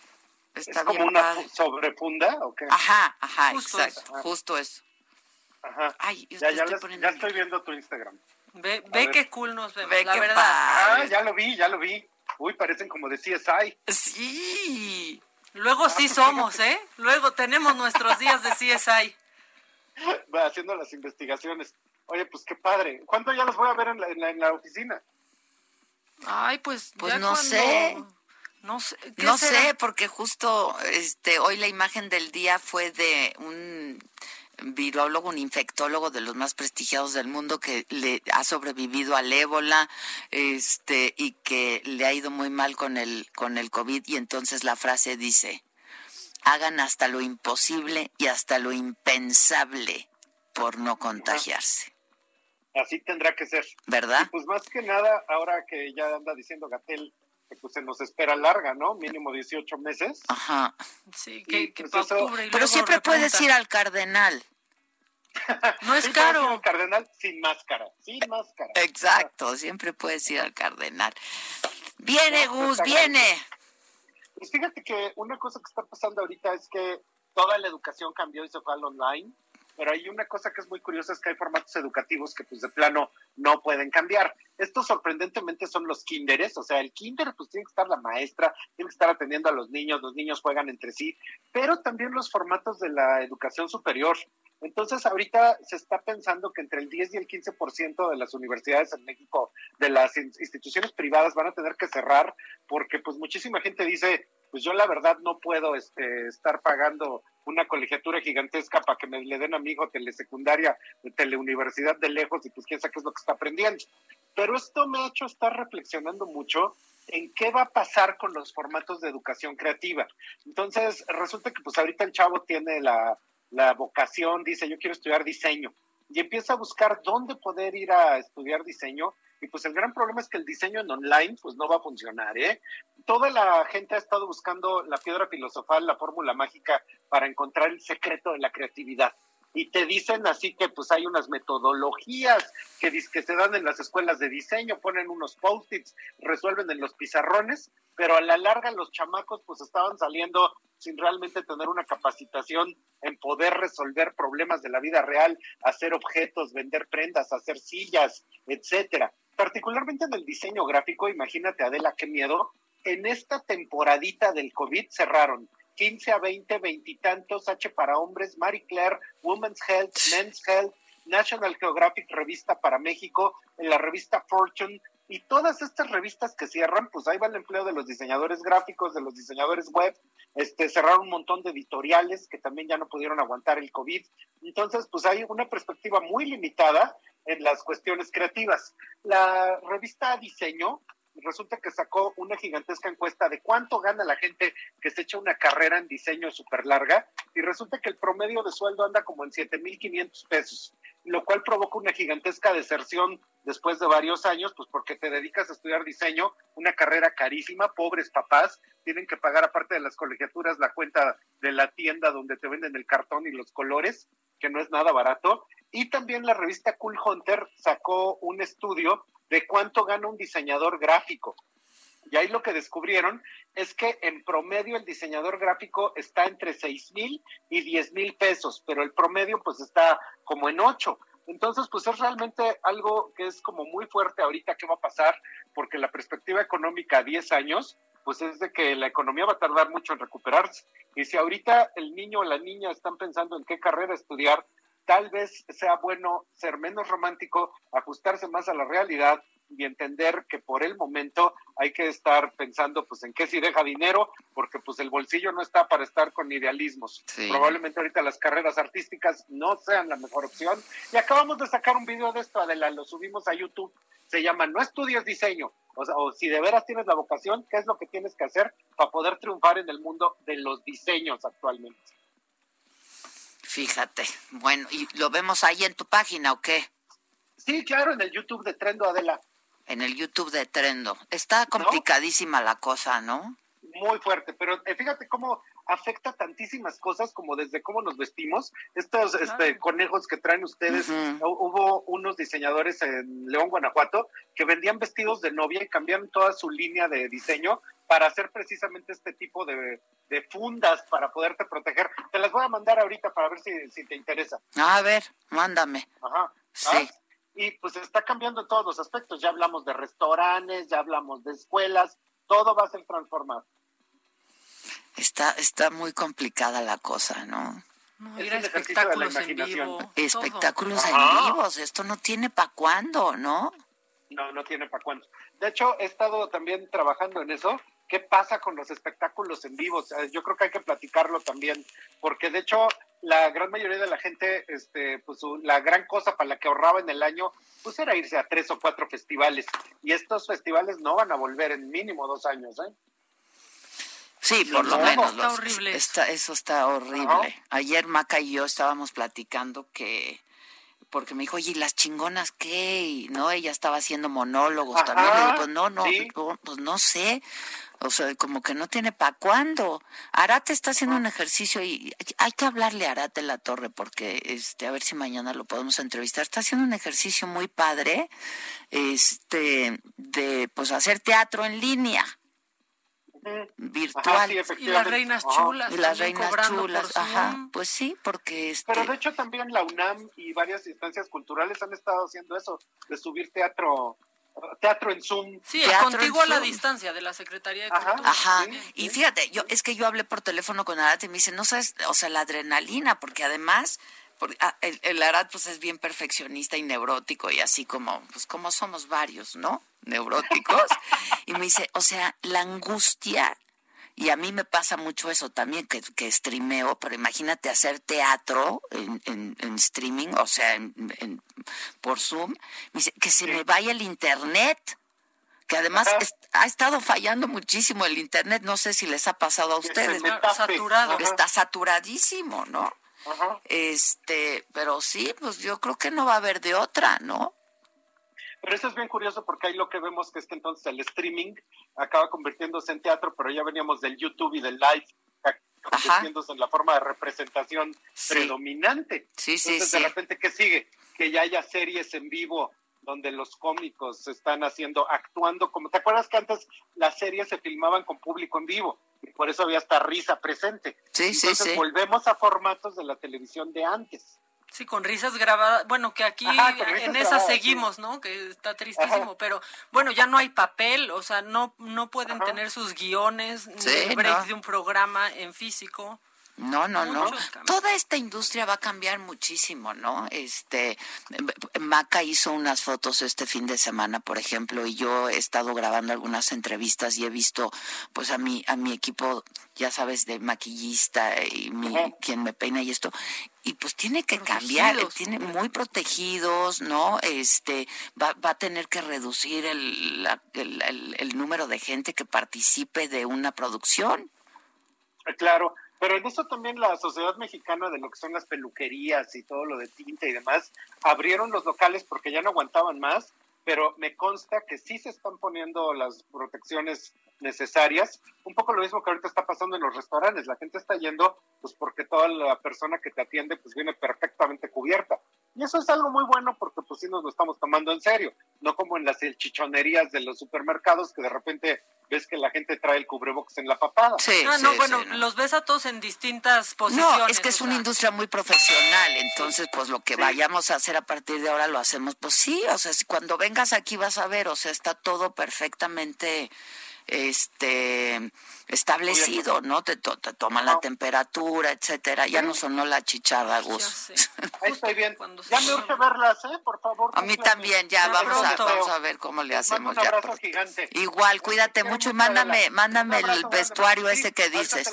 Ya estás. Besos, bye cómo me cae bien Gus y cómo lo admiro porque sabe mucho del tema y cómo lo extraño también. Cómo analiza cada cosa que pasa. Trendo, trendo. Eh, síganlo en trendo. Vamos a hacer una pausa, regresamos con nuestros abogados de cabecera. No se vayan. 5521 53 71 26. En Me lo dijo Adela, te leemos, te escuchamos y te sentimos. Tiquitiquitín, tiquitín. ¿Cómo te enteraste? ¿Dónde lo oíste? ¿Quién te lo dijo? Me lo dijo Adela. Regresamos en un momento con más de Me lo dijo Adela por Heraldo Radio.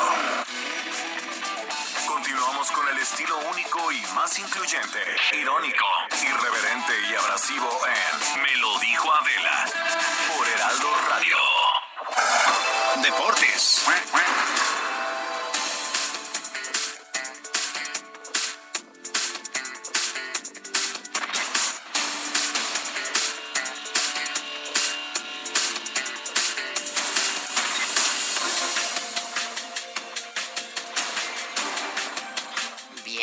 Animalito, que no te íbamos a dejar sin tu sección. Muchas gracias. ¿Cómo están? Muy buenos días. Eh, pues mucha información buena y mala información, como lo quieran ver. Como todo. Como todo. Como todo, la verdad es que traemos de todo. Y arrancamos con una mala noticia para los corredores internacionales, y es que al igual que en Boston, en Nueva York y ahora el maratón de Chicago, previsto para el 11 de octubre, fue cancelado este lunes debido a la pandemia de coronavirus, informaron los organizadores en un comunicado. En esta carrera eh, suelen practicar eh, más de 40 mil deportistas. El maratón se ha celebrado cada año desde 1977, excepto en 1987 en que no se organizó por la pérdida de patrocinadores, pero como alternativa se disputó un medio maratón. Eh, los maratones de este 2020 en el mundo, incluido el de Berlín, pues todos se han cancelado debido a la pandemia del COVID-19. Por otra parte, y en buenas noticias para los aficionados del fútbol y en específicamente los de la máquina de Cruz Azul, este lunes se presentó de manera oficial al lateral José Joaquín El Shaggy Martínez, ya platicábamos de él, de este futbolista que viene de Monarcas Morelia como nuevo jugador del equipo en su primera conferencia de prensa, ya con la camiseta bien puesta eh, de la máquina cementera. Dijo que ya con la ilusión y con las ganas de romper con los 22 años de sequía que tiene el equipo cementero sin conseguir el título. Y si quieres, escuchamos algunas declaraciones de este futbolista. Viene. Eh, cualquiera eh, de los jugadores de otros equipos quisieran estar aquí por, por el reto que, significa, por el, compromiso y por lo que, lo que conlleva el, venir a Cruz Azul, el, el, pelear, el luchar y el saber que, que si quedas campeón en la liga en Cruz Azul, eh, haces historia tanto en el club como, como en, el, el, fútbol mexicano. Entonces, eh, es, es, fácil eh, decir que sí a Cruz Azul. Ahí está, es muy fácil decirle a Cruz Azul y esperemos que dé lo que él sabe hacer, jugar fútbol y pues pueda aportar al equipo de Ciboldi. Por otra parte, en malas noticias para el, el amigo Piojo Herrera, pues obviamente ya sabemos que su nombre ya no se escucha en Europa debido a que Manuel Pellegrini fue presentado también como el nuevo técnico del Betis, eh, pues le quita la oportunidad al Piojo por el momento de llegar a tierras europeas, en específicamente al fútbol español, y también escuchamos algunas palabras de Pellegrini en su presentación. Es, es un placer y espero que podamos aquí en Betis realizar lo mismo que hicimos en todos los clubes anteriores. Betis es un equipo tremendamente popular, lo sabemos todos, con la gran asistencia de público que tiene no solamente los estadios, sino que cualquier ciudad de, eh, España. Y convencido desde el momento que acepté que había un plantel al cual creo que tiene una exigencia alta de poder responder a los nombres que existen en el plantel. Pues ahí está Pellegrini y les encargamos mucho a Bet, eh, en el Betis a, Guardado y también a Laines que le den muchos minutos a este futbolista proyecto del fútbol mexicano, prospecto eh, Diego Laines. Y para finalizar, eh, muy buenas noticias en el fútbol femenil internacional. Les puedo platicar que, que pues la mexicana defensa Kenty Robles es histórico su fichaje que ha hecho en el fútbol español. Es la primera mexicana en llegar a las filas de un equipo como el Real Madrid. Eh, sin duda es una gran noticia, así como celebramos en aquella vez que el Chicharito lo hizo. Pues también Kenty Robles Salas, de 29 años, se convierte en una mexicana histórica. Ha tenido eh, fútbol europeo ya eh, con el Barcelona y Atlético de Madrid, pero siempre viste mucho en el currículum de algún futbolista llegar a las filas de un equipo como el Real Madrid. Así que enhorabuena para Kenty Robles. Y por el momento, jefa, así está el mundo de los deportes. Muchas gracias, animalito, gracias. Nuestros abogados de cabecera ya en línea, en línea con nosotros siempre, Claudia Aguilar y Lancats, ¿cómo están? ¿Cómo están, Adela, Maca, Ilan? Qué gusto escucharlos. Igualmente. Ay, nosotros también aquí. Sí, ya urge, ¿verdad? Las, extraño muchísimo a las tres. Eso es todo, eso es todo. Acércate al teléfono, Ilan estoy, no lo oyen. Pues tantito pues, lejos. Sí, un poco lejos. Ya ni lejos ni cerca. ¿Qué pasa? Claudia, pon orden. Claudia, Loida. Bueno, ¿me oyen? Ahí está mejor? Ahí está, sí. Pues, creo que ya te escuchas mejor, es que no, no se te escuchaba nada, querido. Ah, ok, muy bien. Hola, pues les digo que las extraño muchísimo, a las tres. Nosotros también, Ilan, mucho. ¿De qué vamos a hablar hoy? Platiquemos. Platiquemos, desahoguémonos, desahoguémonos, porque está dura, la, está complicada. Está muy dura la cosa. Entonces, empezamos por nuestro amigo, el licenciado Ackerman, el doctor Ackerman. No sabemos si es doctor de Santo Domingo, como dice Marta. Pero bueno, pues sí, esa es una gran nota, ¿no? Suéltate,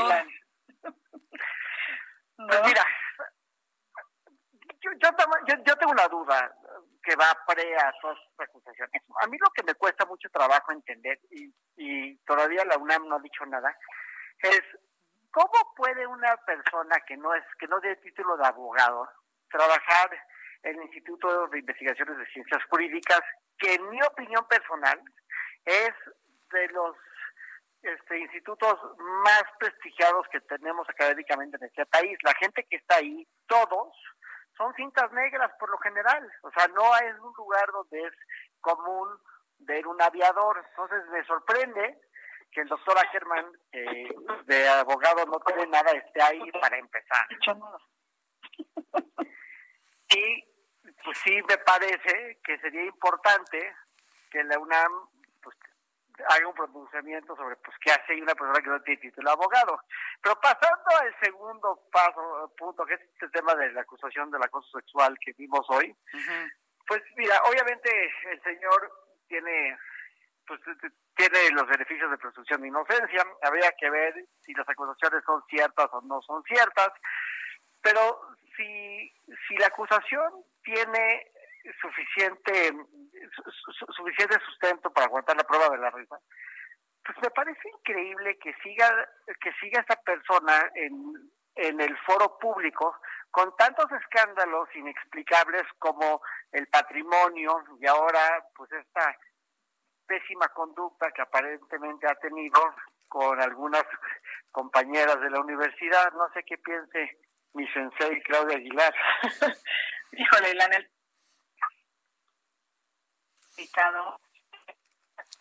Creo que es Claudia la que no se está escuchando bien ahora, ¿eh? Ah, ¿en serio? A ver. Ahorita ya. ¿Ya?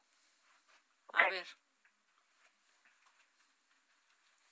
A ver, a ver, a ver, habla.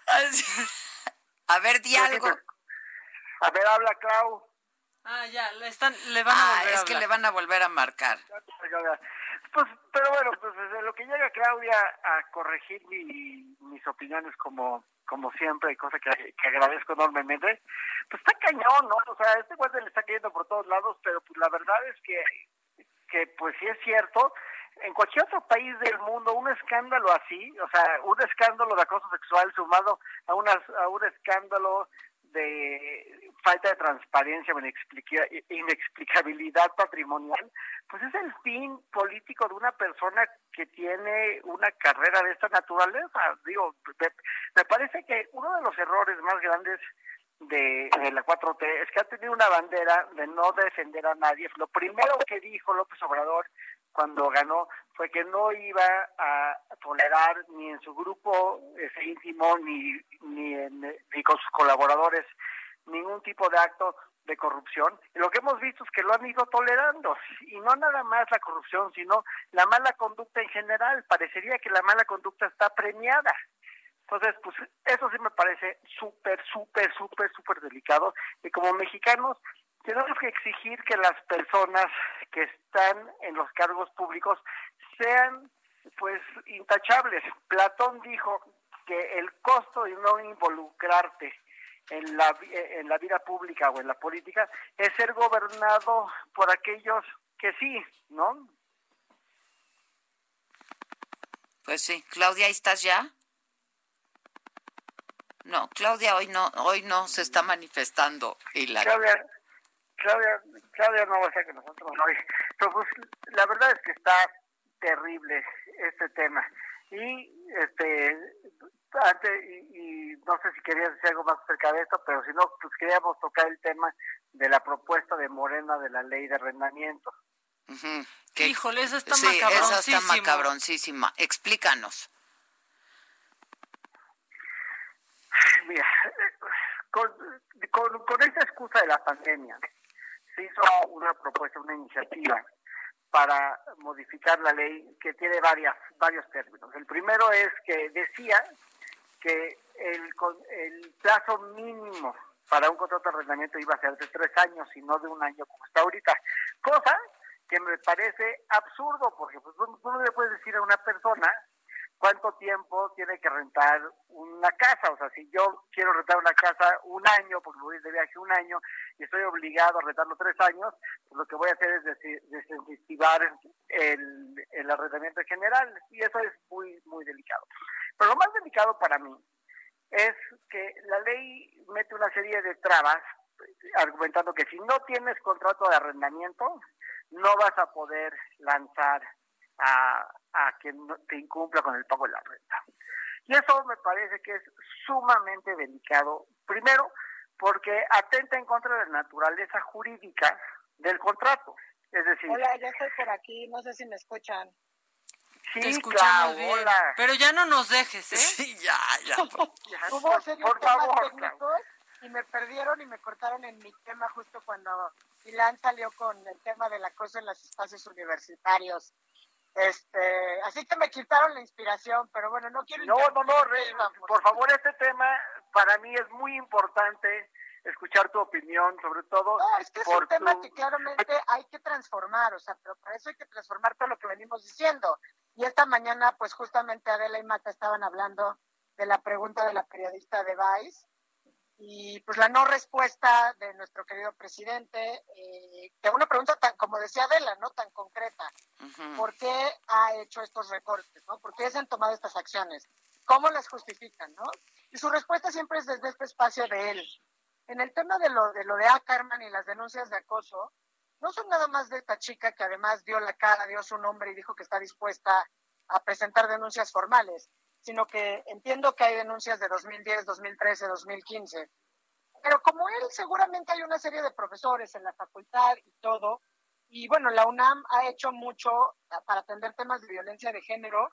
Eh, pues la abogada general ha hecho un espléndido trabajo y, yo creo que sí lo que tenemos que hacer es cambiar eh, pues todas las políticas en los espacios universitarios para entender que una cosa son los procesos penales, Ilan, donde hay que defender la garantía de audiencia y todo esto.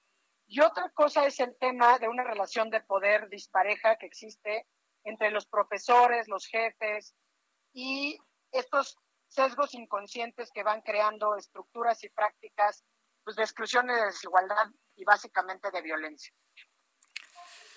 Bueno, sobre este otro tema del que ya hablaba Katz, ¿no Katz?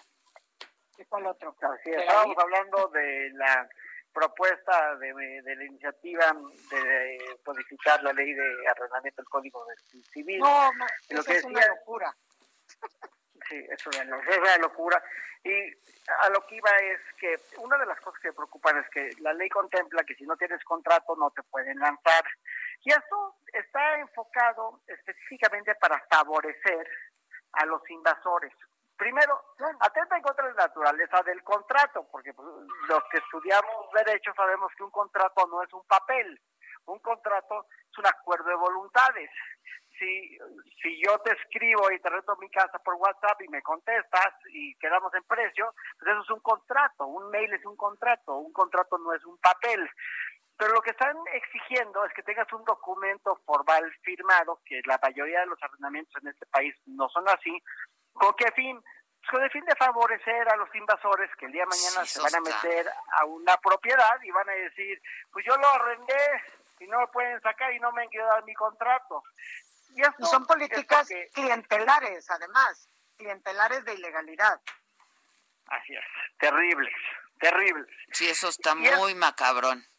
Además, muy, macabrón porque además está justificada en la idea esta de que la pandemia, donde los, el Código Civil, tanto el federal como el de la Ciudad de México, que este es el que están tocando, prevé, por, por un lado está la teoría de la imprevisión, y por el otro lado, pues casos fortuitos, fuerza mayor, que siempre está previsto, incluso en el caso de arrendamientos, eh, por ejemplo, de locales comerciales, pues está previsto que puedas rescindir tu contrato si tú no puedes ocupar la localidad. Aquí obligar a alguien a celebrar contratos por tres años, como dice Ilanos, esto lo que fomenta es la ilegalidad. Ahora, es muy grave y muy macabrón porque el Congreso de la Ciudad de México también tiene una mayoría de Morena y si en el Congreso Federal no se puede hacer nada, menos en el local. Está muy delicado ese asunto, ¿no? Porque entonces las propiedades de la gente que... Muy delicado porque parte del supuesto de que siempre hay un desequilibrio de fuerzas. A ver, por ejemplo, si, si, si como se, es mi caso, yo tengo un departamento el que te haces con mucho esfuerzo, que a lo mejor estás pagando con una hipoteca y que lo pones a la renta para tú rentar otro inmueble, resulta que igual puede llegar un invasor o decirte, pues yo ya no te voy a pagar la renta y hazme como puedas para atacarme. Digo, porque siempre para que puedas lograr desalojar a alguien a través de un procedimiento judicial, llevas un procedimiento judicial que no creas que son hojuelas sobre nieve. Sí, no, no son. O sea, para el día que tener ya un orden de un juez, ¿no, Ilan? te toma tiempo. Y llevar no, pero aparte, no decide el juez. O sea, al final del día, cuando tú vas y denuncias un despojo en la, en la Fiscalía de la Ciudad de México, esa decisión de desalojar se acaba tomando políticamente en la Secretaría de Gobierno de la de, de, la Ciudad de México, no en la no en la Fiscalía, porque los invasores que tienen muchísima fuerza y tienen muchísimos votos acaban después siendo desde servidores públicos, diputados locales, diputados federales. Entonces las decisiones son políticas y no jurídicas. E inclusive lo que estamos viendo hoy con esta iniciativa es un empujón por parte de estos invasores para sacar de la pandemia un beneficio económico. y eso es brutal.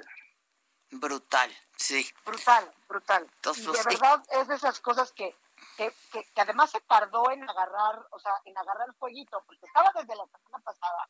Y ahora sí no hay que soltarlo, porque el tema es, esto de, en un 2 por 3 lo votan y sale por mayoría. Pues hay que estar atentos, hay que estar muy atentos. ¿Y, entonces cuál es la recomendación al auditorio ante una cosa de estas que ahorita por lo pronto si tienen contratos de arrendamiento, pues asegúrense de, conocer quién es el inquilino. Sí, pues, Hay que tener todo debidamente firmado ante notario, es decir, se puede y, y hay que respaldar todo también vía correos electrónicos para que quede claro que te lo aceptaron, lo mandaron, todo lo que pueda fortalecer el acuerdo de voluntades, bienvenido. Y lo que y lo que dice Ilan, o sea, aquí el tema es no mezclar, que no, que no nos quieran confundir, o sea, un tema es tener solidaridad, empatía, eh, para renegociar en tiempos de pandemia, que son acuerdos de voluntades que se, que se van a resolver caso cada caso. Oye, te devuelvo el depósito, oye, te dejo que te salgas antes de que termine el arrendamiento. O sea, hay una serie de supuestos. Esto es disfrazar lo que pueden hacer los invasores para volverles a dotar de fuerza política. Y quiero decir una cosa para, concluir. perdón. El, el, fin de la reforma, o, más bien lo que la excusa de la reforma es que todos los ciudadanos tienen derecho a una vivienda. Estoy totalmente de acuerdo. Nada más que no es responsabilidad de los particulares proveerla, es responsabilidad del Estado. Y lo que hace esta ley es, con esta máscara de bondad, decirle a la gente, tú vas a garantizar, tu propietario vas a garantizar la vivienda de los que no tienen. Y eso no eh, y eso es una aberración jurídica. Pues Sin duda es una aberración jurídica. Tienes toda la razón, mi querido. Espero verlos pronto. Les mando un beso y un abrazo. Cuídense mucho. Ilan, ahí te encargo, ¿no? Un abrazo. Ilan, mi encarguito, por favor. Ándele. Bye. Gracias. Este, ¿tienes llamadas, mamáquita, antes de despedirnos? Muchas, muchas llamadas, yo creo, ¿no? No hemos atendido como se debe. Y atenderemos mañana porque creo que no tiene pila nuestro celular. Pero otro día con más calmita. Mañana los leemos, se los prometemos, que es miércoles, que estamos más, más relajadas. Ya nos puso Sergio Sarmiento que andamos como guerrilleras en Twitter, ¿eh? ¿Ya puso? Sí, claro. listas para todo. Pero ve qué pasa, porque ahorita llegamos a la casa, cada ya nada más despojamos el traje con pues, Oye, me estaba yo poniendo ahí pensando unas cosas con este traje. ¿Qué, qué tal? ¿Que llegas? ¿Que no traes nada abajo? Y escuchen el velcro. Ah, Toma lo que es tuyo. ¿Tú no lo pensaste? Sí, está bueno. Ah, no, lo pensé ahorita. Ah, no, yo ya lo había pensado. Flashear a la gente. Dicen que el que hambre tiene en pan piensa, ¿no? ¿En pan del cardenal? Así, mira en el pan con nata del cardenal. Este, sí, sí, sí, porque miren, ¿cuál fue la frase de ayer muy divertida que te mandé el meme? Ah, la de cuál dinero y cuál, dinero y cuál pareja. O sea, ¿cuál dinero y cuál pareja? ¿Cómo no va uno a tener hambre? Y esto como para cuándo, ¿eh? No, pues O sea, como para cuándo el flashazo o como para cuándo se acaba. Como para cuándo ya podemos. Digo, tú porque no tienes problema, pero una pero ¿y una? Pues ya ves que dijeron los Annals of Medicine que se puede con tapabocas. Con tapabocas. Okay. ¿Qué tal? Pues y sin enamorarse de preferencia. Yo creo que la voy a adoptar, pero no te voy a mandar visual del tapabocas. Compartimos todo, yo quiero un visual. visual si no nos alejamos como amigas, o sea, yo quiero cada detalle, cada detalle. Entonces, por favor.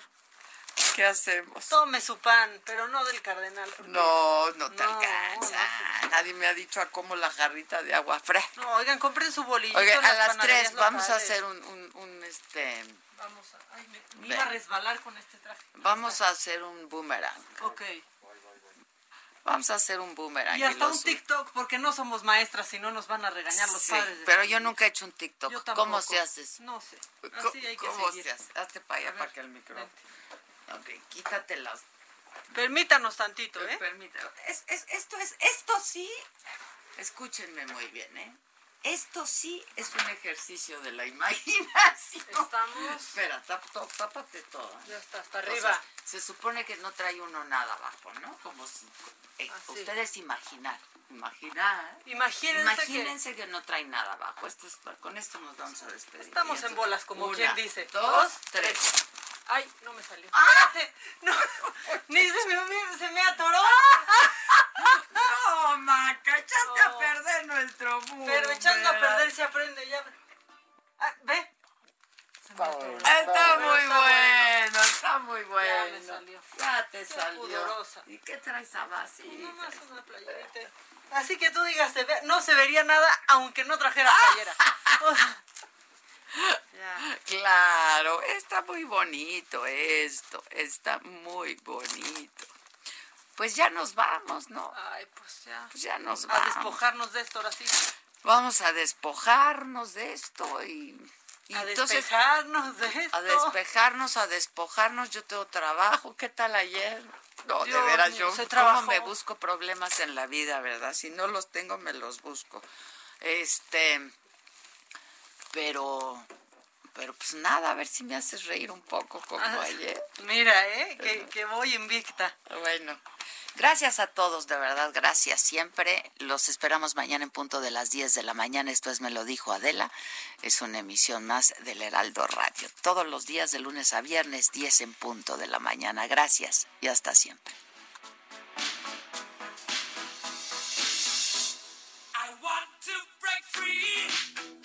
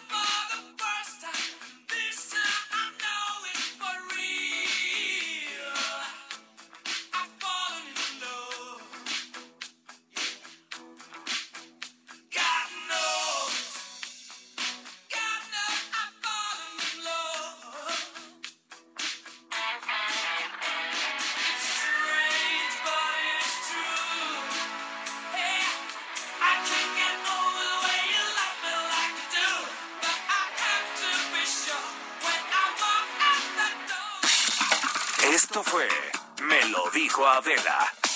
Con Adela Micha. ¿Cómo te enteraste? ¿Dónde la oíste? ¿Quién te lo dijo? Me lo dijo Adela por Heraldo Radio, donde la H suena y ahora también se escucha. Una estación de Heraldo Media Group.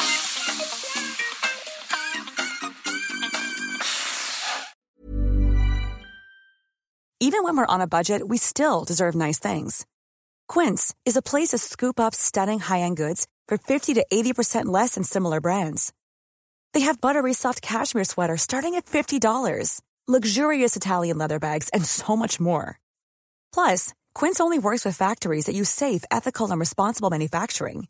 Get the high-end goods you'll love without the high price tag with Quince. Go to quince.com/style for free shipping and 365-day returns.